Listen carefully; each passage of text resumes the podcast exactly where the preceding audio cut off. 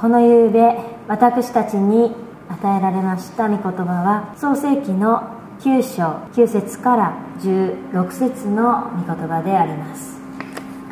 これはノアの箱舟という有名な旧約聖書のお話の中の一つの一節でありますけれどもノアの箱舟のお話というのはおそらく教会に行かれたことのない方ああるいは聖書あまり親しみがないという方にとってもあのノアの箱舟のお話ねと言えるぐらい有名なお話だろうと思います。神様に創造された最初の人間アダムとエヴァは神様との約束を破って罪に落ちてしまいました。創世紀の初めにこのことが書かれています。楽園神様の作られたパラダイスを追放されたアダムとエヴァでしたけれどもその子孫というのはどんどん増えていくことになります。けれども同時に人の罪人の悪というのもどんどん増えていくことになりました。これを見た神様は心を痛めてそして人を創造して人を作ったということを後悔するようになりました。神様は洪水を起こしてこの地上の人や家畜その全てを拭い去るということを決意されます。けれども神様は全部を消し去るのではなくて神様を信じる一人の人を選ばれました。それがノアです。ある日神様はノアにこういうふうに言いました。創世紀の6章13節から19節少し省略しながらお伝えしますけれどもこんなことを神様は言われたのです。全て肉なるものを終わらせる時が私の前に来ている。見よ私は地もろとも彼らを滅ぼす。あなたはゴフェルの木の箱舟を作りなさい。私はあなたと契約を立てる。あなたは妻子や妻妻子や嫁たちと共に箱舟に入りなさい。また全て命あるもの全ての肉なるものから2つずつ箱舟に連れて入りあなたと共に生き延びるようにしなさい。ノアは神様の言葉に忠実な人でありました。神様の言葉通りたったたった一人で寸法通りに箱舟を作り上げました。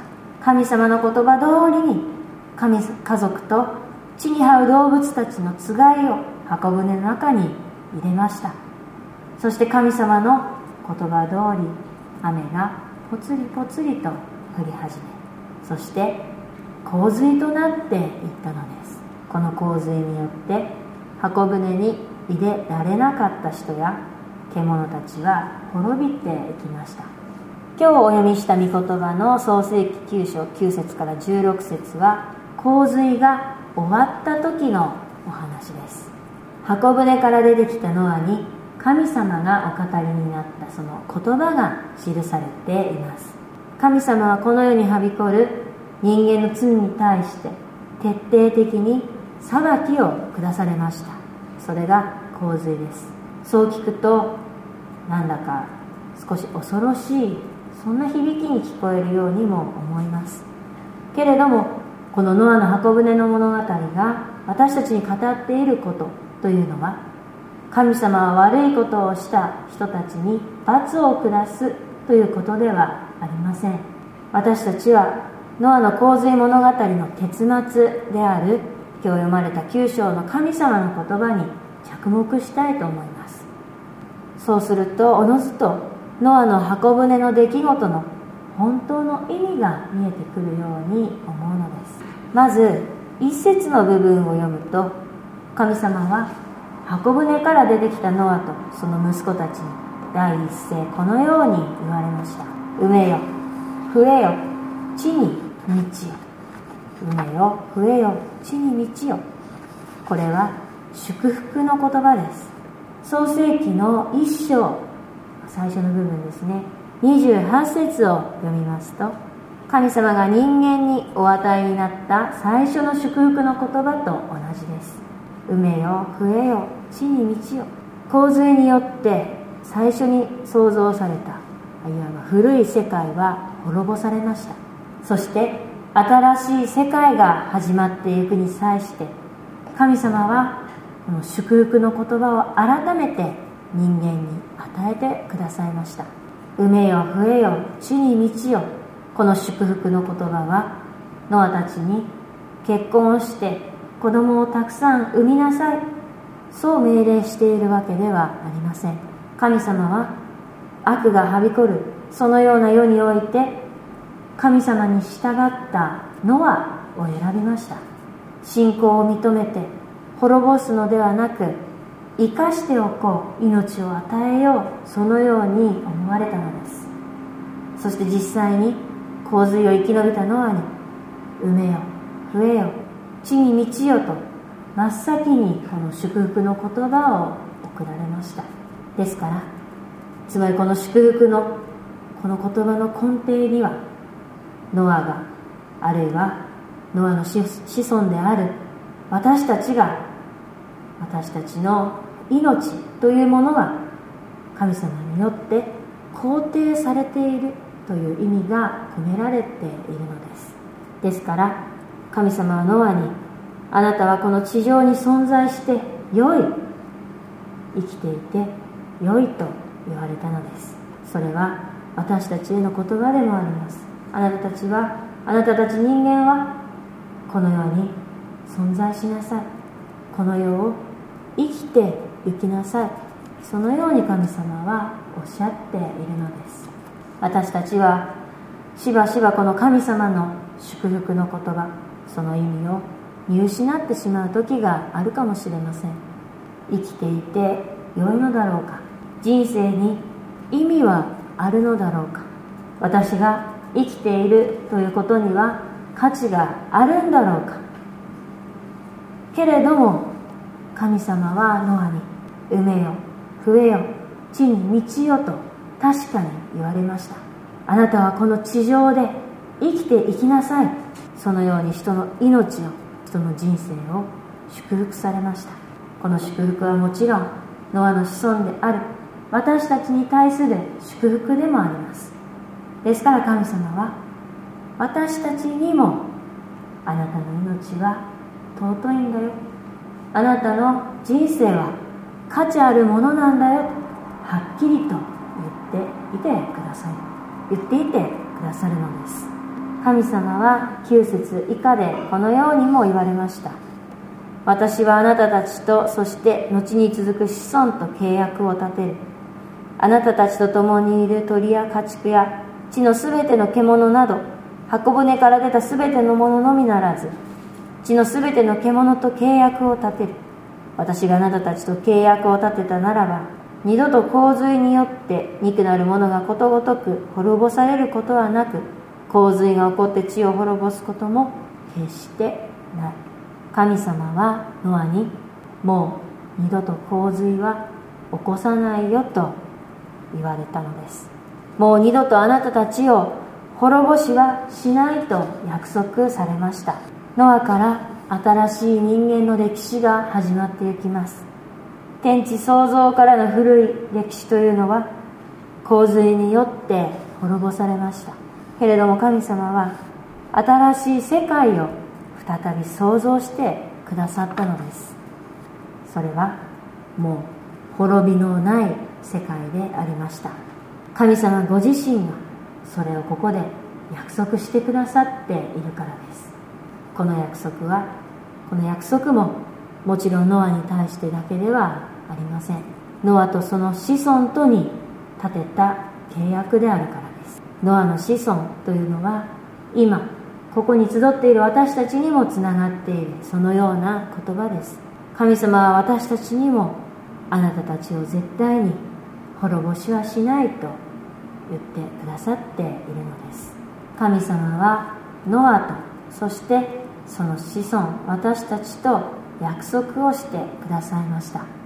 その約束の印は空に置かれた虹でした。雨が晴れて空にかかるあの虹です。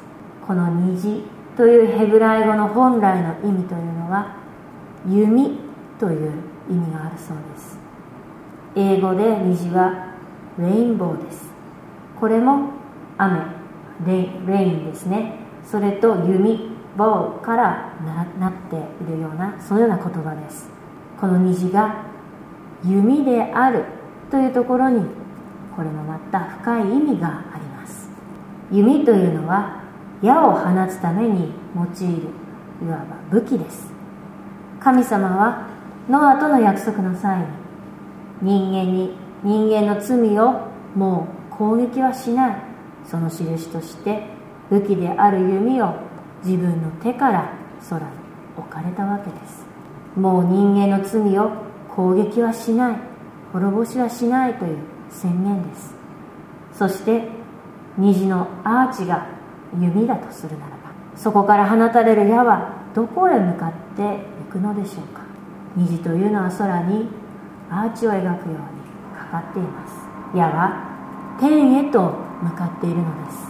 これは神様がもう罪に対する裁きを人間には向けないということを意味しています。矢の先は天つまり神様ご自身です。神様ご自身へとその矢が向けられているということです。その証として神様は御子イエス・キリストこの世へと使わされました。イエス様は私たちの罪を全て背負ってそして苦しみを受けて十字架にかかってその命を捧げ尽くしてくださいました。私たちはノアの子孫です。滅びのない世界に生きています。これは真理です。そして私たちはそのことへの確信へと今導かれています。イエス様がこの世にやってきてくださったからです。ノアは神様の約束もう二度と人間をあなたを滅ぼしはしない。この約束の言葉を握りしめて歩み死んでいきました。目に見えない神様を信じ不確かな約束をその通りであると確信して歩んでいったわけです。けれども私たちは神様がノアとされた約束をその約束が実現したことを知っています。目に見えない神様は人となり約束は確かなものとなりました。